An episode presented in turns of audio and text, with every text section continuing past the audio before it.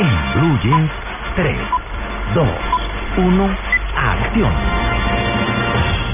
Why did you get into journalism? Curiosity. Why did you get into it? You. Ladies and gentlemen, I give you my friend, Dan Rather. Domingo de película, buenos días para ¿Y todos. por qué están hablando de Dan Rather? Porque la película de la que vamos a hablar tiene que ver con Dan Rather. Un super Y periodista Un super periodista interpretado por un super actor que se llama Robert Redford. Ah. Robert Redford hace de Dan Rather en una cinta que tiene como título Conspiración y Poder. ¿Ya dejó de estirarse Robert Redford? Pero ¿sabes que no se ha estirado tanto? Sí, uy, no, pero es que lo que se hizo fue fatal. Yo lo, lo, lo vi y se ve con sus años, pero se ve bien. ¿Sí? Sí, sí, se, Uy, tiene pero- esta película, se ve bien. Ajá. Es una película de investigación periodística, eso es Sí. que nos gusta. Es un drama político ambientada en las elecciones del 2004, cuando George Bush buscaba su reelección, Mm. y Dan Rather, en compañía de Mary Mapes, que era una productora de CBS, descubrieron o tenían investigaciones que decían que George Bush aprovechó sus influencias políticas para evitar ir a la guerra de Vietnam. Mm. Y eso pondría, por supuesto, en peligro esa candidatura de reelección. Es una película de intrigas, de drama, de periodismo, de intereses políticos, muy bien actuada, especialmente por eh, Kate Blanchett, que está por estos días nominada al premio de la Academia por su papel en la cinta Carol, un Robert Redford que no que tiene un papel más secundario, el, del, el de Dan Rather, pero sin duda de esas películas de periodismo que nos gustan, como con En Primera Plana, que es la película que está también por estos días en cartelera y que está nominada al premio de la Academia. Se llama Conspiración y Poder. El título en inglés es Truth y llega esta semana a la cartelera. Y nuestro segundo recomendado nos lleva a una ciudad de fantasía habitada por animales.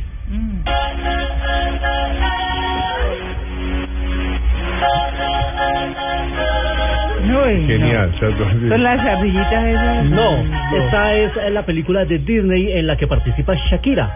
Ah. Se llama Zootopia. Ah, ya, ya, ya. En otros países de Latinoamérica se conocerá como Zootrópolis.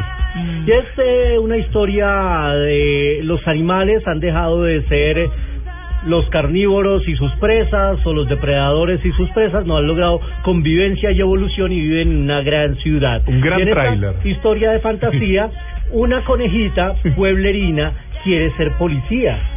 Y todo el mundo le dice, pero usted no, usted, usted no tiene las calidades ni la facilidad, Buenísimo. quédese mejor acá en la granja. Y ella sueña con ser policía, lucha por ser policía, se presenta a la academia y efectivamente logra pasar.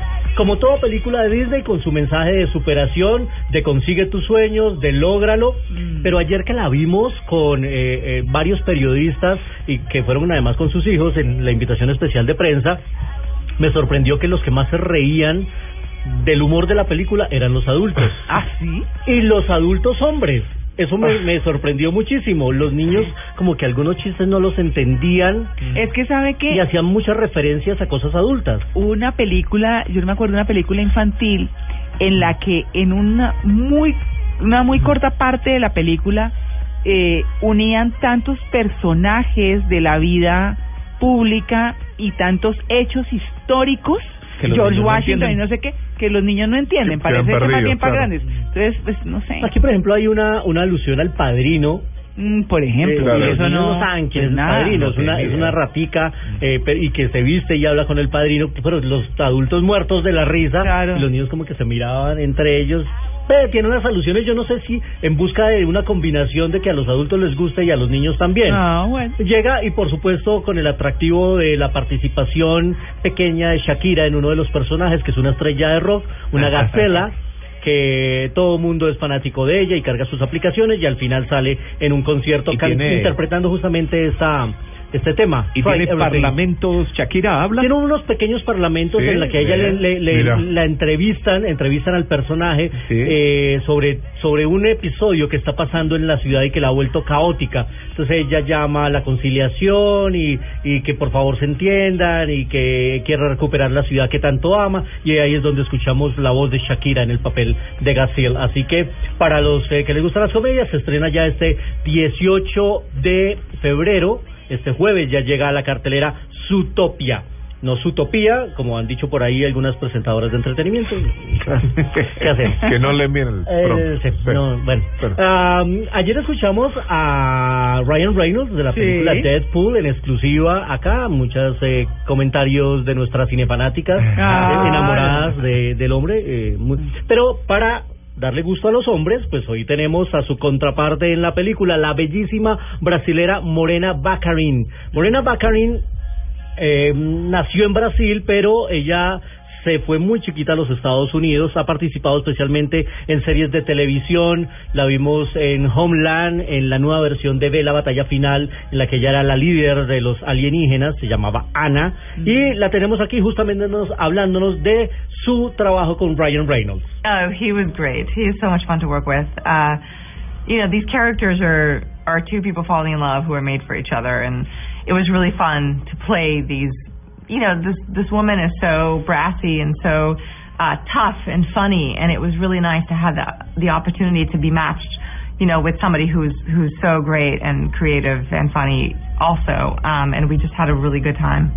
Pues eh, lo que nos dice Morena es que obviamente él estuvo grandioso, es muy muy divertido trabajar con él. Son dos personajes que se enamoran, están hechos el uno para el otro y fue muy divertido interpretarlos. Ella es descarada, es ruda el personaje que hace eh, que se llama Vanessa y además muy divertida y fue muy bonito tener la oportunidad de hacer esa ese empalme con alguien que es tan grandioso, creativo y divertido. Así ¿Cómo que- se llama ella? More- Morena Baccarin, con doble C, Baccarin, muy bella, está embarazada, está a punto de tener eh, ¿Ah, sí? su segundo bebé en, el- en la entrevista que tuvimos la oportunidad de hacer con ella, está ya con la barriga ya a punto de dar a luz, Sí. ya que en estos días está a punto ya de dar a luz esta mujer que la veremos próximamente en, en las secuelas que se generen de esta historia porque ella va a ser un nuevo personaje de Marvel, ella va a adquirir también poderes y será copycat, así que tendremos a Morena Baccarin por largo rato. Y dácticos de taquilla, justamente en los Estados Unidos ya se conoce cuál fue la película más taquillera del fin de semana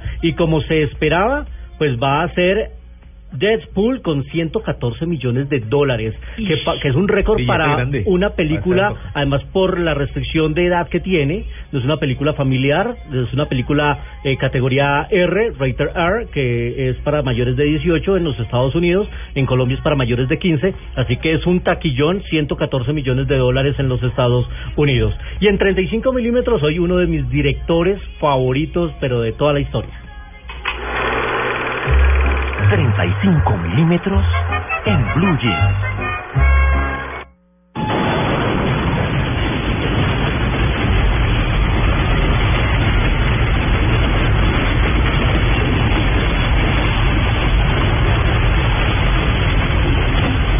Esta era la llegada del tren que nos ah, daba introducción a un segmento maravilloso de la película El Muro de Pink Floyd, dirigida por el gran Alan Parker, Sir Alan Parker, que ha hecho unas películas.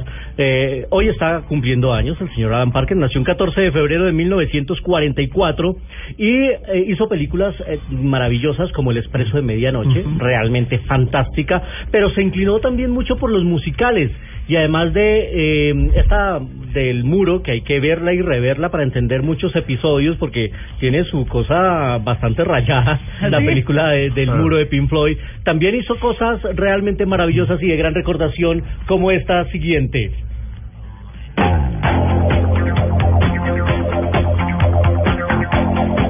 Él era el director de esta. Fue el director de fama en 1980 dos años después de haber hecho el expreso de medianoche ¿Qué fue primero, la serie o la película? La, se- la película. la, película es del película 80 y la serie y vino después salió la Sí, serie. Sí, sí, sí. Una película, sin duda, de los clásicos se ganó.